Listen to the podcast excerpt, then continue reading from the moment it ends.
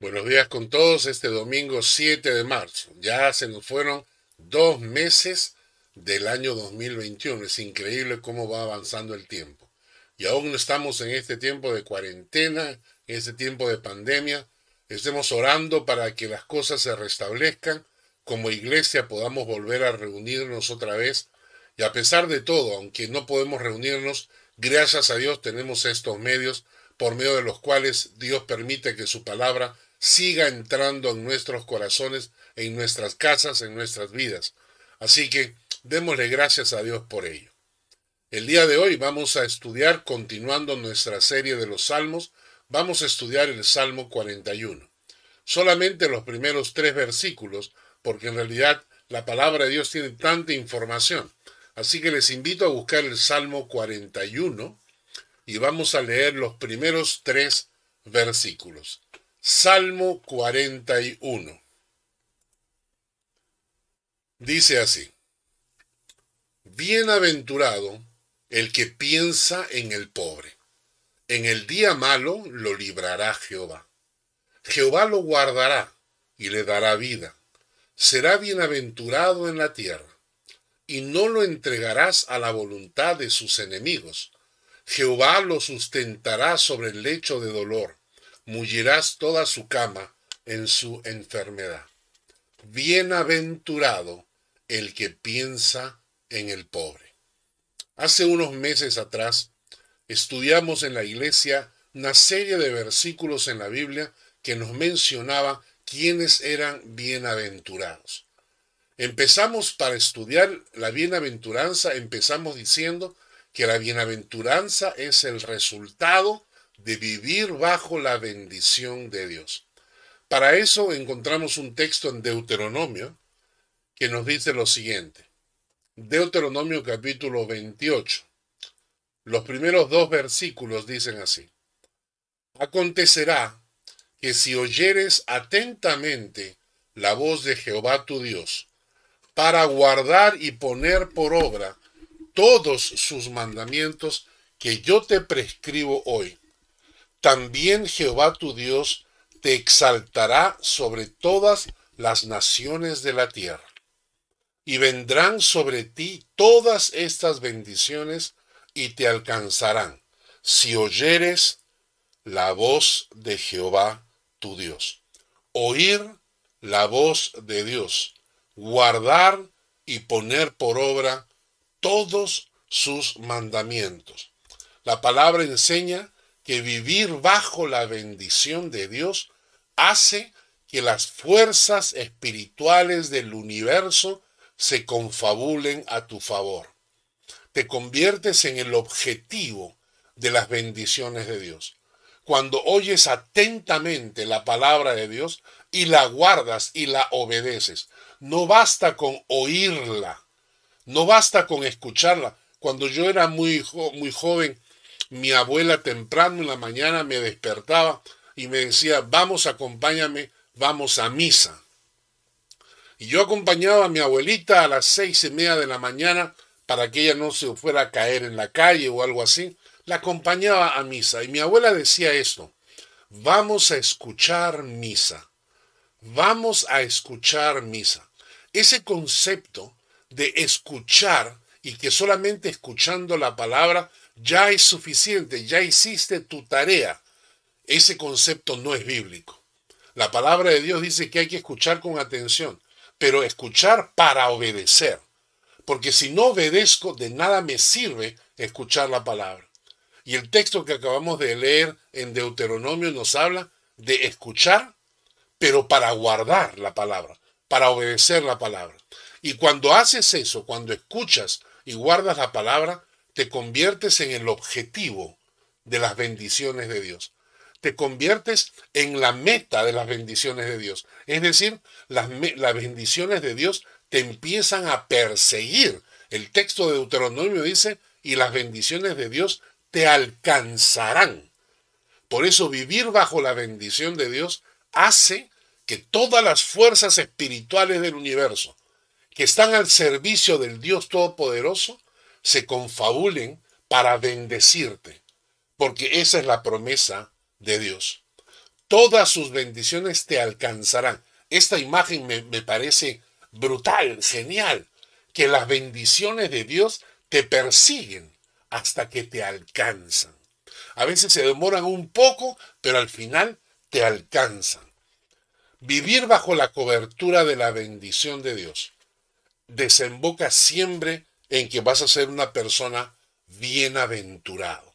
Es decir, el vivir bajo la bendición de Dios termina, culmina haciendo de ti una persona bienaventurada. Bienaventurado es un compuesto de dos palabras, buena ventura o buen futuro. Es decir, lo que te espera. Cuando vives bajo la bendición de Dios, tu futuro es vivir bendecido por el Señor. Bienaventurado, feliz, dichoso, completo, satisfecho. Esa es la promesa de la palabra de Dios. ¿Y por qué? ¿Por qué las cosas funcionan de esta manera? Porque así como hay leyes físicas que rigen el universo físico material en el que vivimos, me refiero, por ejemplo, a la ley de la gravedad, ¿no? Son leyes físicas, la ley de acción y reacción, todas estas leyes físicas que controlan el universo. Yo no puedo romper esas leyes. Esas leyes están ahí y se van a dar quiera yo o no. Así como hay leyes físicas que controlan y rigen el universo, así hay leyes espirituales que rigen la creación de Dios. Hay leyes espirituales que rigen la, la, creación de Dios. Y una de esas leyes es que si yo oigo y obedezco la palabra de Dios, vivo bajo la cobertura de la bendición de Dios. Y esa vivir bajo esa cobertura de la bendición de Dios desemboca siempre en una vida bienaventurada. Cuando estudiamos estos pasajes en meses atrás sobre las bienaventuranzas, descubrimos, por ejemplo, en el Salmo 1, que meditar en la palabra de Dios te promete un futuro bendecido. Porque dice, bienaventurado el Salmo 1, Salmo 1, versículo 1 al 6.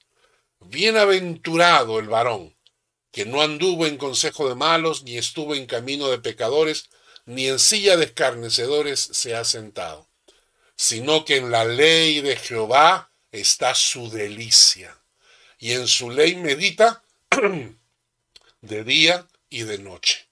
Bienaventurado el varón que tiene en la ley de Jehová su delicia, y en su ley medita de día y de noche.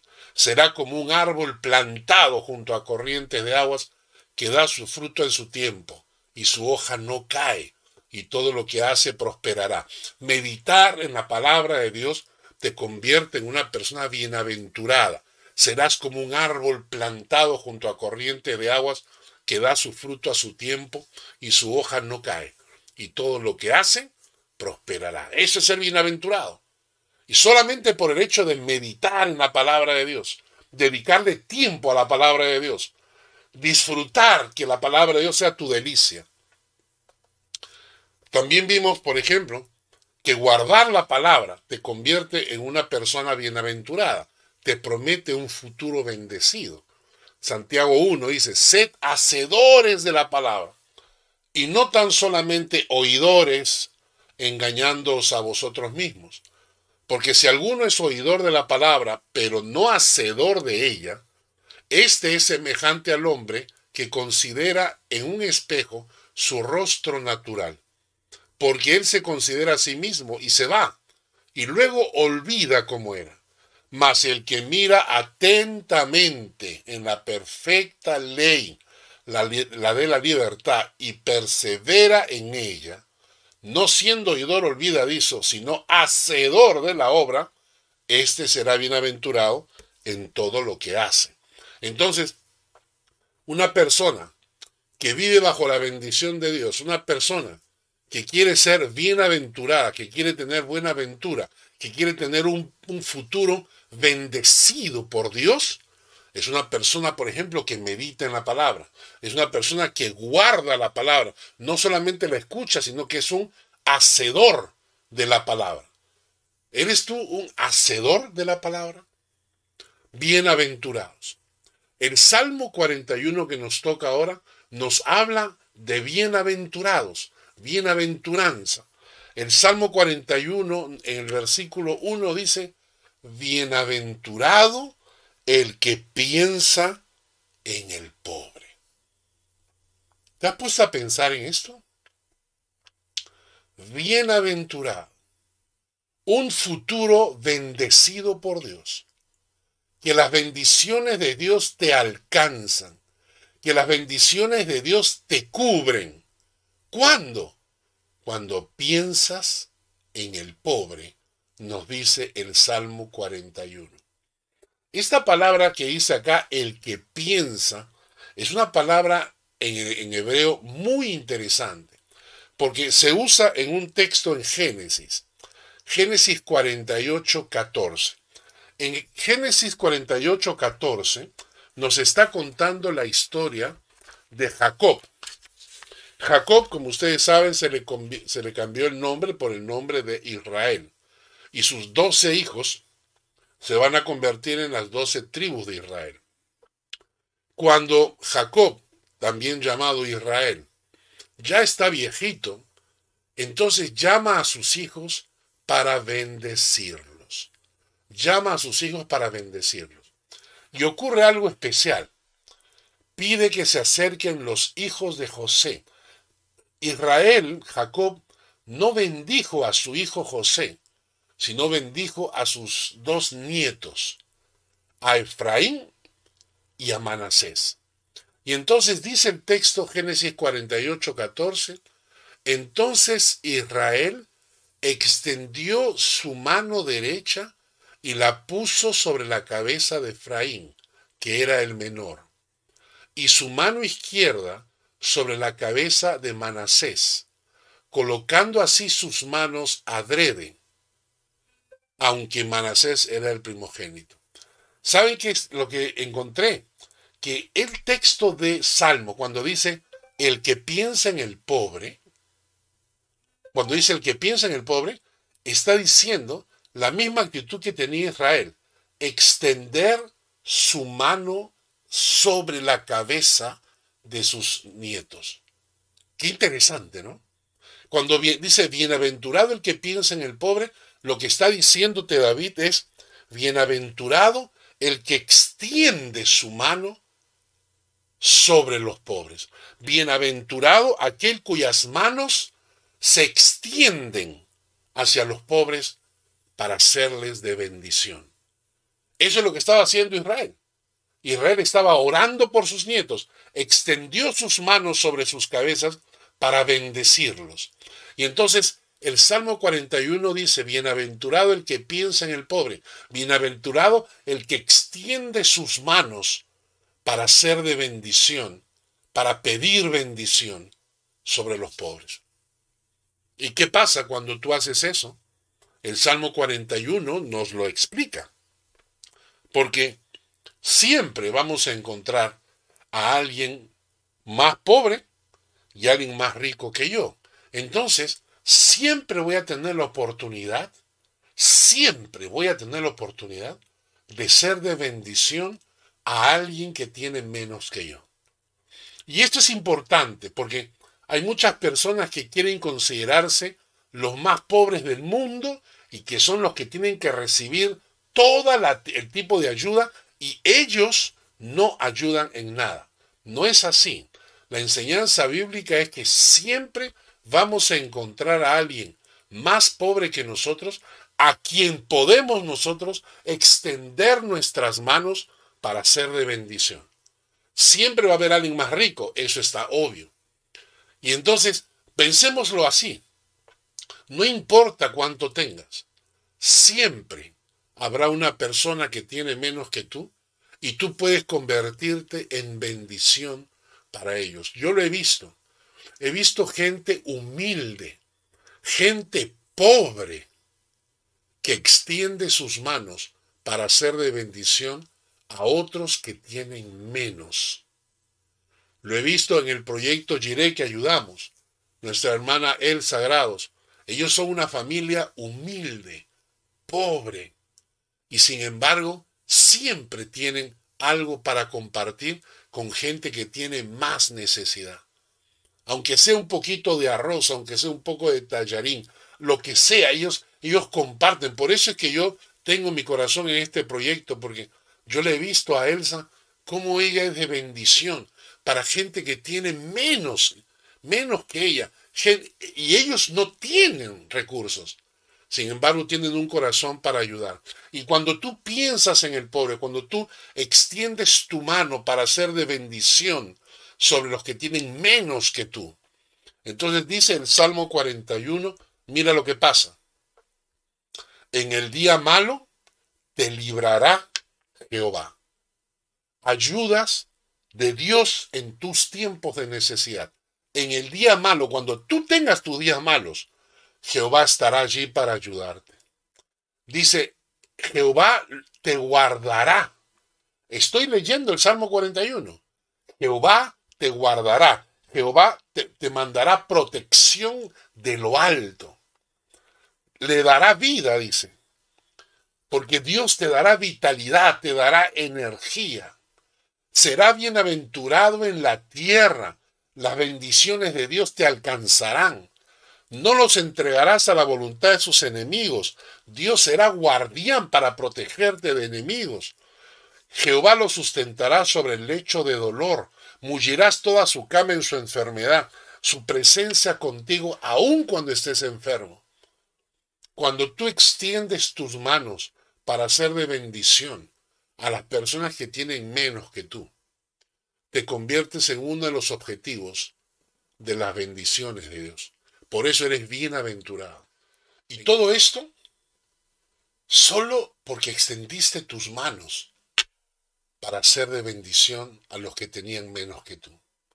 La Biblia es impresionante cuando dice, a los pobres siempre los tendremos con vosotros. ¿Recuerdas en esa escena cuando Jesús está sentado comiendo y se acerca María, la hermana de Lázaro? Y María estaba tan agradecida porque Jesús había resucitado a su hermano. Y entonces a ella no le importa romper un frasco de perfume de nardo puro, carísimo, carísimo. Según lo que calculamos, es un frasco de perfume de casi 450 mililitros que hoy en día costaría casi 3 mil dólares. Y María lo rompe y con eso comienza a lavar los pies del Señor. Judas, que estaba al costadito, se queja y dice, ah, caramba, hubiéramos vendido ese, ese perfume y hubiéramos dado ese dinero a los pobres, porque en realidad quería robar de ese dinero. Y Jesús le contesta, me está preparando para mi sepultura. Esa semana Jesús iba a morir. Pero luego añade esta frase, a los pobres siempre los tendréis con vosotros. Le está diciendo a Judas, ustedes siempre van a tener oportunidad, porque siempre van a tener pobres y siempre va a haber la oportunidad de ser de bendición para ellos. Siempre vas a encontrar alguna persona sobre la cual puedes extender tus manos y ser de bendición.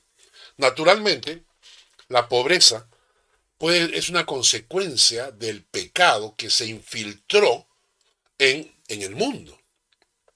La pobreza no es la voluntad de Dios. La pobreza es el resultado del pecado que se metió en el mundo. Estamos hablando, por ejemplo, del pecado de la codicia, de la ambición. Cuando la gente para enriquecerse no le importa explotar a los seres humanos, no le importa explotar a su prójimo. Naciones como el África, que son riquísimas en diamantes y viven una pobreza tal por la explotación que se hace de ellos. La codicia, la ambición, las guerras, las guerras destruyen naciones y llevan a sus pueblos a la pobreza también. O la negligencia, o la irresponsabilidad de las personas, o los vicios, o las drogas, o el alcohol, o las injusticias sociales, cualquier cosa, cualquiera de estas, son expresiones del pecado. Y este pecado que se metió en la humanidad es el culpable de que vivamos en un mundo con tanta pobreza hoy en día. Y no, existe un solo factor, existen muchos factores. Naturalmente, que podemos decir que hay algunos pobres que son pobres por su propia responsabilidad. Hay gente que perdió todo su dinero por meterse en las drogas. Hay gente que pierde todo su dinero por meterse en el alcohol o por robar o lo que fuese. Pero no es la mayoría. Hay una gran mayoría de pobres que simplemente nacieron en cuna de paja. No tuvieron oportunidad de nacer en cuna de oro. Nosotros los que vivimos en Europa, nacemos en, una, cultura que tiene de todo. Y si te tocara nacer en Irán, si te tocara nacer en Irak, Afganistán, en Sudáfrica, en, eh, en Mauricios, en Somalia, países que son pobres, hay gente que nace así. Entonces, a los pobres siempre los tendremos con nosotros. Y son, y la pobreza tiene sus raíces siempre en el pecado que se metió, se infiltró en la humanidad. Y entonces, ¿qué quiere, qué quiere Dios que hagamos? ¿Por qué Dios nos pide que miremos a los pobres? ¿Por qué Dios nos pide que miremos a los pobres? ¿Acaso no podría decir Dios, bueno, ellos quisieron, pues, ellos son pecadores, ¿no es cierto? No se puede, ¿sabes por qué? Porque Dios es misericordioso y compasivo. Dios tiene como parte de su naturaleza, se duele cuando la gente sufre. Y, Dios tiene en su corazón esa, esa carga. El hombre sufre por su pecado. Y Dios tiene esa carga esa misericordia y esa compasión por estas personas. Y por eso Dios nos pide que nos fijemos en ellos. Mira este texto bíblico. El que oprime al pobre, afrenta, ofende a su hacedor, a su creador. Mas el que tiene misericordia del pobre, lo honra. La nueva versión internacional me gusta como traduce. El que oprime al pobre ofende a su creador, pero honra a Dios, quien se apiada del necesitado. En Éxodo 34, 6 dice, y pasando Jehová por delante de él, proclamó, Jehová, Jehová, fuerte, misericordioso y piadoso, tardo para la ira grande en misericordia. Y este Dios es el Dios que nosotros decimos conocer. Este es el Dios en que hemos puesto nuestra confianza. Cada, cada mañana cuando tú te levantas y dices, Padre nuestro que estás en el cielo, estás diciendo que tu Padre es un Dios misericordioso, es un Dios piadoso. Lo que está diciendo es que tú conoces y que, que Dios vive en tu corazón es misericordioso, piadoso, tardo para la ira, grande en misericordia. Eso es lo que está diciendo. Cuando Jesús veía a la gente, por ejemplo, en Marcos 8.2 dice, Jesús tuvo compasión de la gente, porque hacía como tres días que estaban con él y no tenían que comer. Entonces Jesús, toda esa gente que lo seguía, Jesús se volteó y los vio y se compadeció de ellos. ¿De qué se compadeció? que lo habían seguido, no, se compadeció de que estaban con él ya hace tres días y no habían comido nada. Jesús se compadece del hambre de esa gente. Y este Jesús que se compadece del hambre de esta gente es el que tú y yo decimos conocer. Es el que tú y yo decimos que es nuestro Señor. ¿Cómo puede ser Jesús el Señor de mi vida y yo no tener la compasión que Él tenía por esta persona que tiene hambre. ¿Cómo? ¿Cómo puedo yo llamarme hijo de Dios si no tengo en mi corazón la misma compasión que tuvo Jesús? Por esta razón que es que Dios nos pide que miremos al pobre y nos pide que tengamos una carga en el corazón por ellos. Por esta razón Dios quiere que seamos reflejo de Dios en la tierra mostrando su amor, su misericordia y su compasión como testimonio a las naciones. Porque la Biblia dice, Padre nuestro que estás en los cielos. ¿Qué significa? Que Dios es mi Padre y de tal palo, palastilla. Si Él es mi Padre, yo debo ser su hijo y tener características, las características de Dios. Entonces, en cierta manera, cuando yo estoy preocupado, pensando, extendiendo mis manos para ser de bendición sobre, sobre el necesitado, yo estoy reflejando, estoy mostrando el amor, la misericordia y la compasión de Dios. Yo me convierto en el representante, en el reflejo de ese Dios en los cielos. Vamos a leer varios textos bíblicos que nos hablan de esto. Deuteronomio 15:11 nos dice, porque no faltará menesteroso en medio de la tierra. Por eso yo te mando diciendo, abrirás tu mano a tu hermano, al pobre y al menesteroso en tu tierra. La enseñanza de Dios es que siempre van a haber menesterosos, siempre van a haber pobres, producto del pecado que está infiltrado en el mundo. ¿eh? Esto es clarísimo. El pecado produce este tipo de pobreza. Pero aunque hayan este tipo de, de personas humildes, pobres, te pide Dios que hagas, que abras tu mano, que abras tu mano, que no cierres tu mano. Es porque esa expresión de cerrar tu mano significa egoísmo. Yo quiero para mí, solo para mí lo que tengo. Entonces te dice la palabra, abre tu mano. Tú representas a Dios en la tierra. Tú eres el amor, la misericordia y la compasión de Dios encarnado. Entonces, abre tu mano. Deuteronomio 15:7. Cuando haya en medio de ti menesteroso de alguno de tus hermanos en alguna de tus ciudades en la tierra que Jehová tu Dios te da, no endurezcas tu corazón, ni cerrarás tu mano contra tu hermano pobre. No endurezcas tu corazón. No cierres tus manos y no endurezcas tu corazón. No conviertas tu corazón en un corazón de piedra cuando te encuentres frente a una persona en necesidad. Levítico 23, 22. Cuando segareis la mies de vuestra tierra, no segaréis hasta el último rincón de ella, ni espigarás tu siega. Para el pobre y para el extranjero lo dejarás. Yo Jehová vuestro Dios. ¿Qué significa esto? Ellos tenían que hacer una cosecha, pero cuando haces la cosecha, hay, se va cayendo, pues se va cayendo algunas cosas.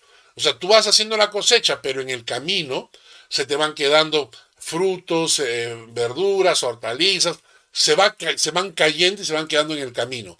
Y entonces la enseñanza de Dios es, déjalo, no lo recojas, déjalo.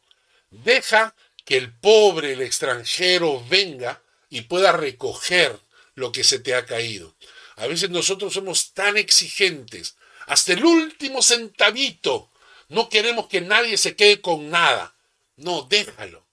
Deja que otros se beneficien. Cuando hacemos una reunión, por ejemplo, un almuerzo, y sobra la comida, ¿qué haces? Hay gente que aparece y dice, ah, no, no, no, no. Yo, esta comida es de nosotros, yo me la llevo a mi casa. Déjalo. Comparte lo que sobró, compártelo con los demás. Proverbios 21, 13.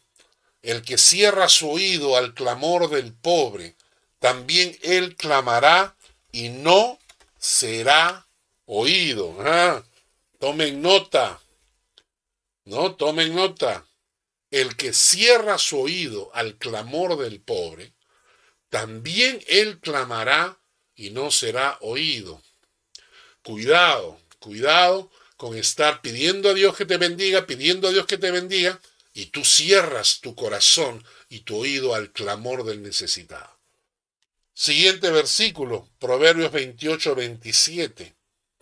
El que da al pobre no tendrá pobreza, mas el que aparta sus ojos tendrá muchas maldiciones. Proverbios 14, 21. Peca el que menosprecia a su prójimo, mas el que tiene misericordia de los pobres es bienaventurado. ¿Y por qué? A ver, Dios es misericordioso, el punto número uno. Dios es misericordioso y piadoso. Y por eso quiere que nos fijemos, que extendamos nuestras manos para ser de bendición a los, a los, a los que tienen menos que nosotros. Y también quiere que lo hagamos porque quiere que seamos reflejo encarnado de su amor, de su misericordia y su compasión. Que cuando la gente te vea a ti, pueda encontrar en ti ese amor, esa misericordia y esa compasión de Dios. Que la gente pueda percibir el amor, la misericordia y la compasión de Dios a través de ti. En tercer lugar, y esto ya es para aprender, todas estas cosas son una lección para nosotros también. Por esta razón,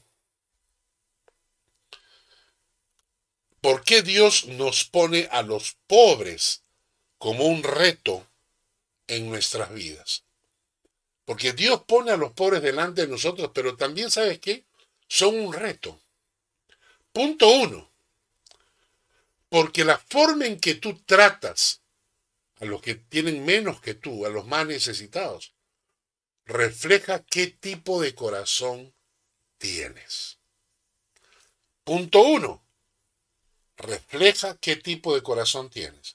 Salmo 18, 25 dice, con el misericordioso te mostrarás misericordioso y recto para con el hombre íntegro.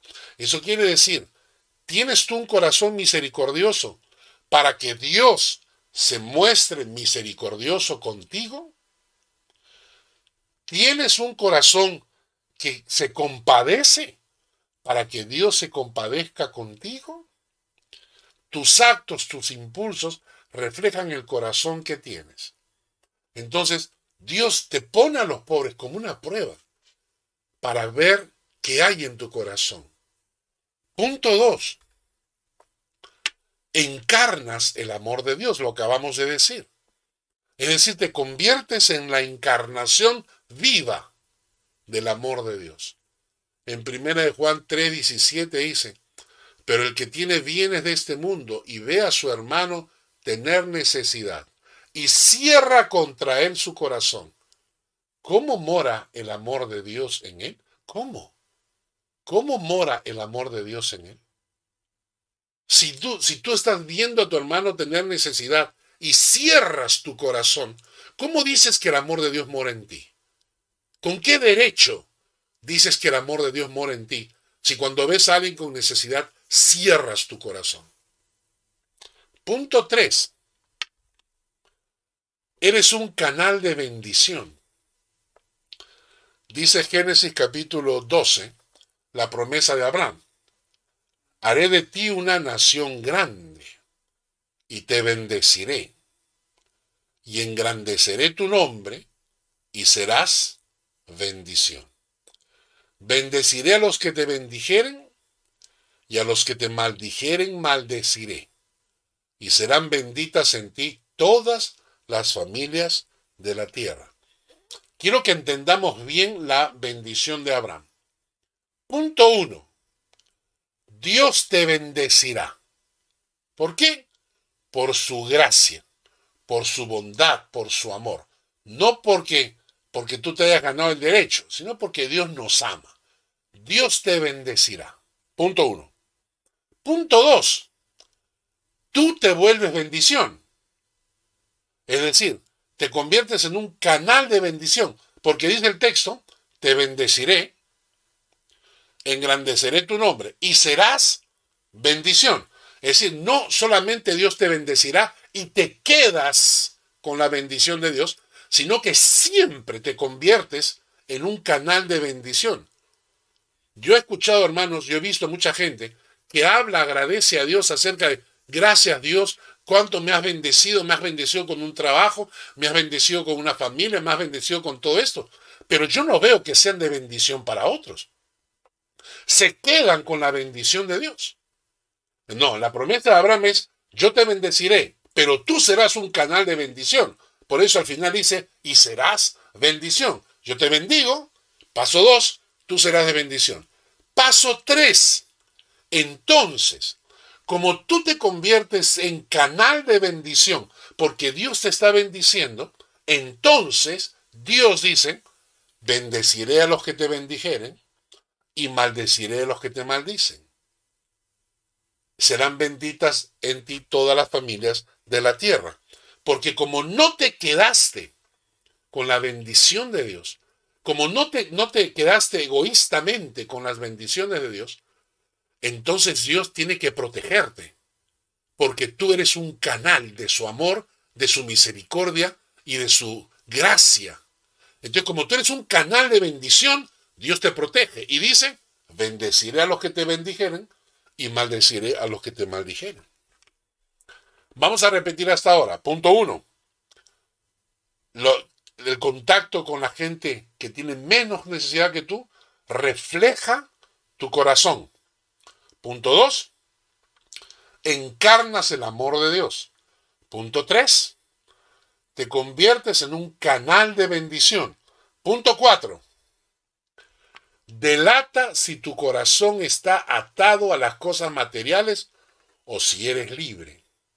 Aunque parezca extraño, la verdad es que muchísima gente, incluyendo creyentes, están atados a lo material. Están tan atados a lo material que no lo pueden soltar.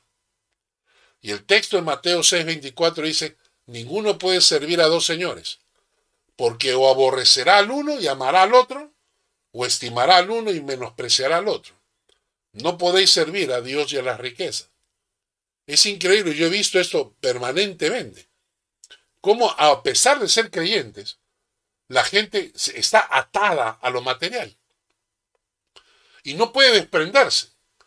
Hagan ustedes una lista, por ejemplo, de las personas que realmente obedecen al Señor con sus diezmos y ofrendas y van a ver que hay mucha gente que está atada a lo material y no se puede desprender de lo material. Y entonces cuando tú estás frente a un pobre, una persona que tiene menos que tú, se, se ve si tu corazón está atado a lo material o si realmente eres libre en Cristo para dar y compartir con el necesitado. Punto 5. Estás haciendo tesoros en el cielo. Y esto me parece interesantísimo porque este pasaje es un poquito largo, pero lo vamos a leer entonces el rey dirá a los de su derecha, venid, benditos de mi Padre, heredad el reino preparado para vosotros desde la fundación del mundo. Porque tuve hambre y me disteis de comer. Tuve sed y me disteis de beber. Fui forastero y me recogisteis. Estuve desnudo y me cubristeis. Enfermo y me visitasteis. Entonces los justos le responderán diciendo, Señor, ¿cuándo te vimos hambriento?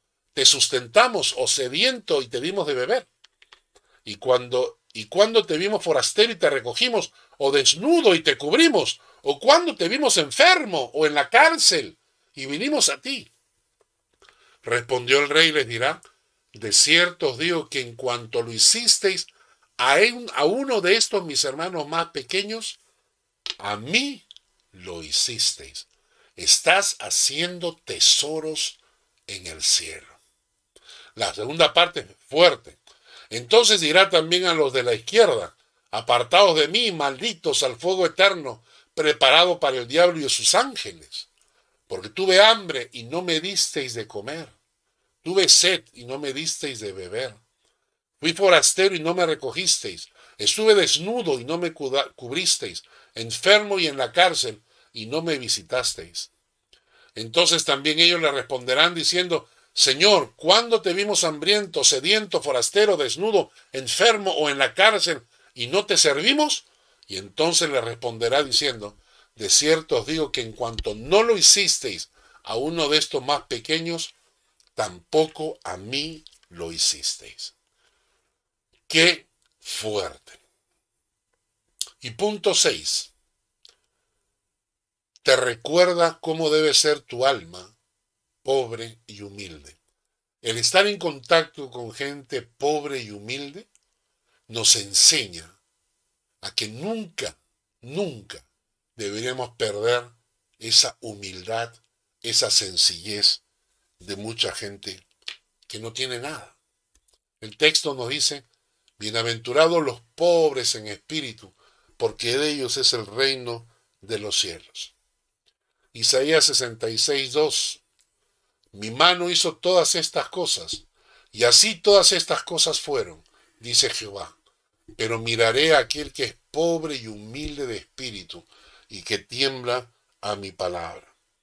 A veces cuando conocemos a una persona pobre, humilde, sencilla, sin pedantería, sin creerse la última, la última Coca-Cola en el desierto, sencilla, capaz de contentarse con lo poco que tiene, esto me hace recordar cómo debería ser mi alma.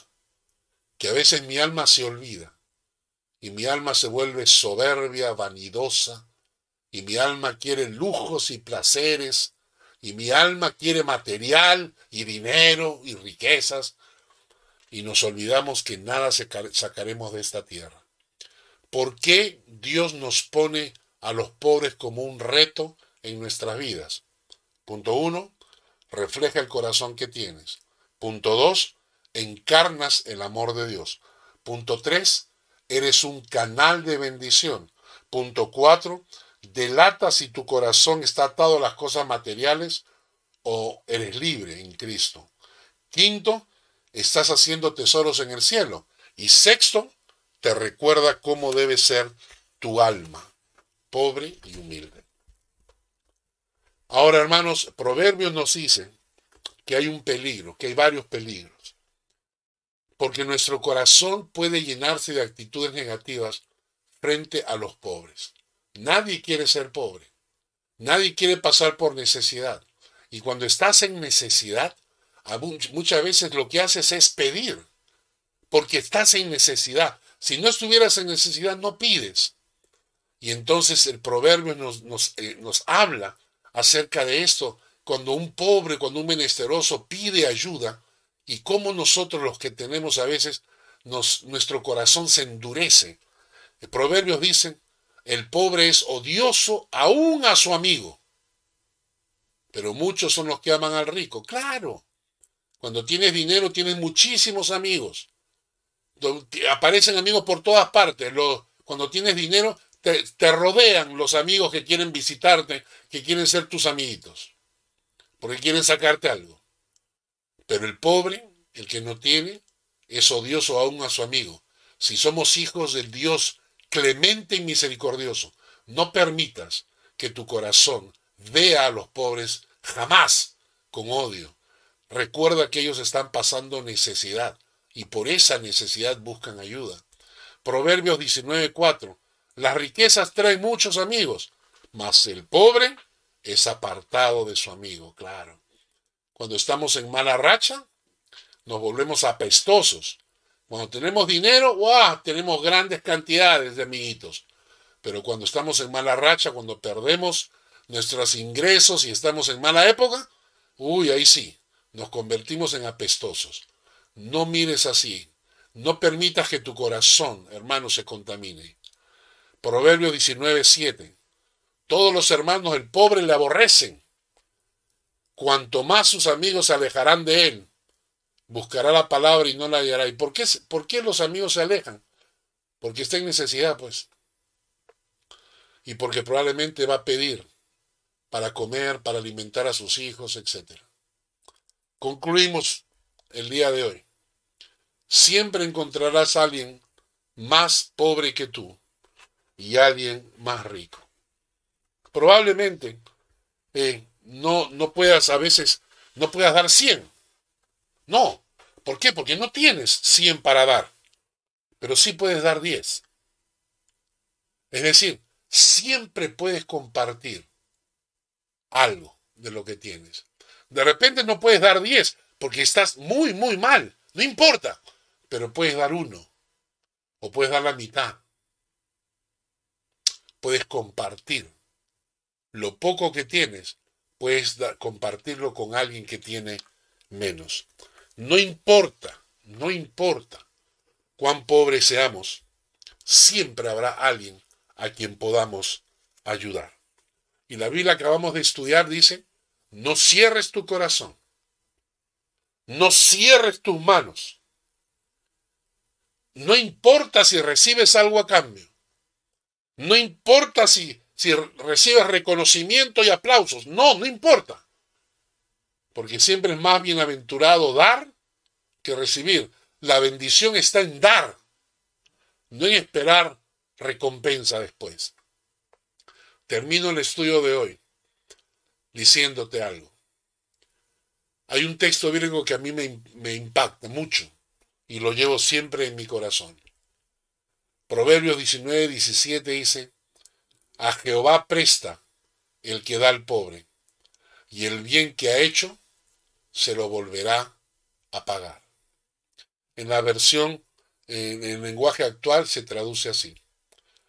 Darle al pobre es como prestarle a Dios, y Dios siempre paga sus deudas. Piensa en esto, hermano. La próxima vez que veas a, alguien sufriendo, pasando necesidad, que tu corazón no se endurezca, que tu corazón se ablande y aprendamos a compartir, aprendamos a ser misericordiosos y compasivos como lo es el Dios nuestro en el cual creemos y ser compasivos como Jesucristo que mora en nuestro corazón. Que Dios les bendiga.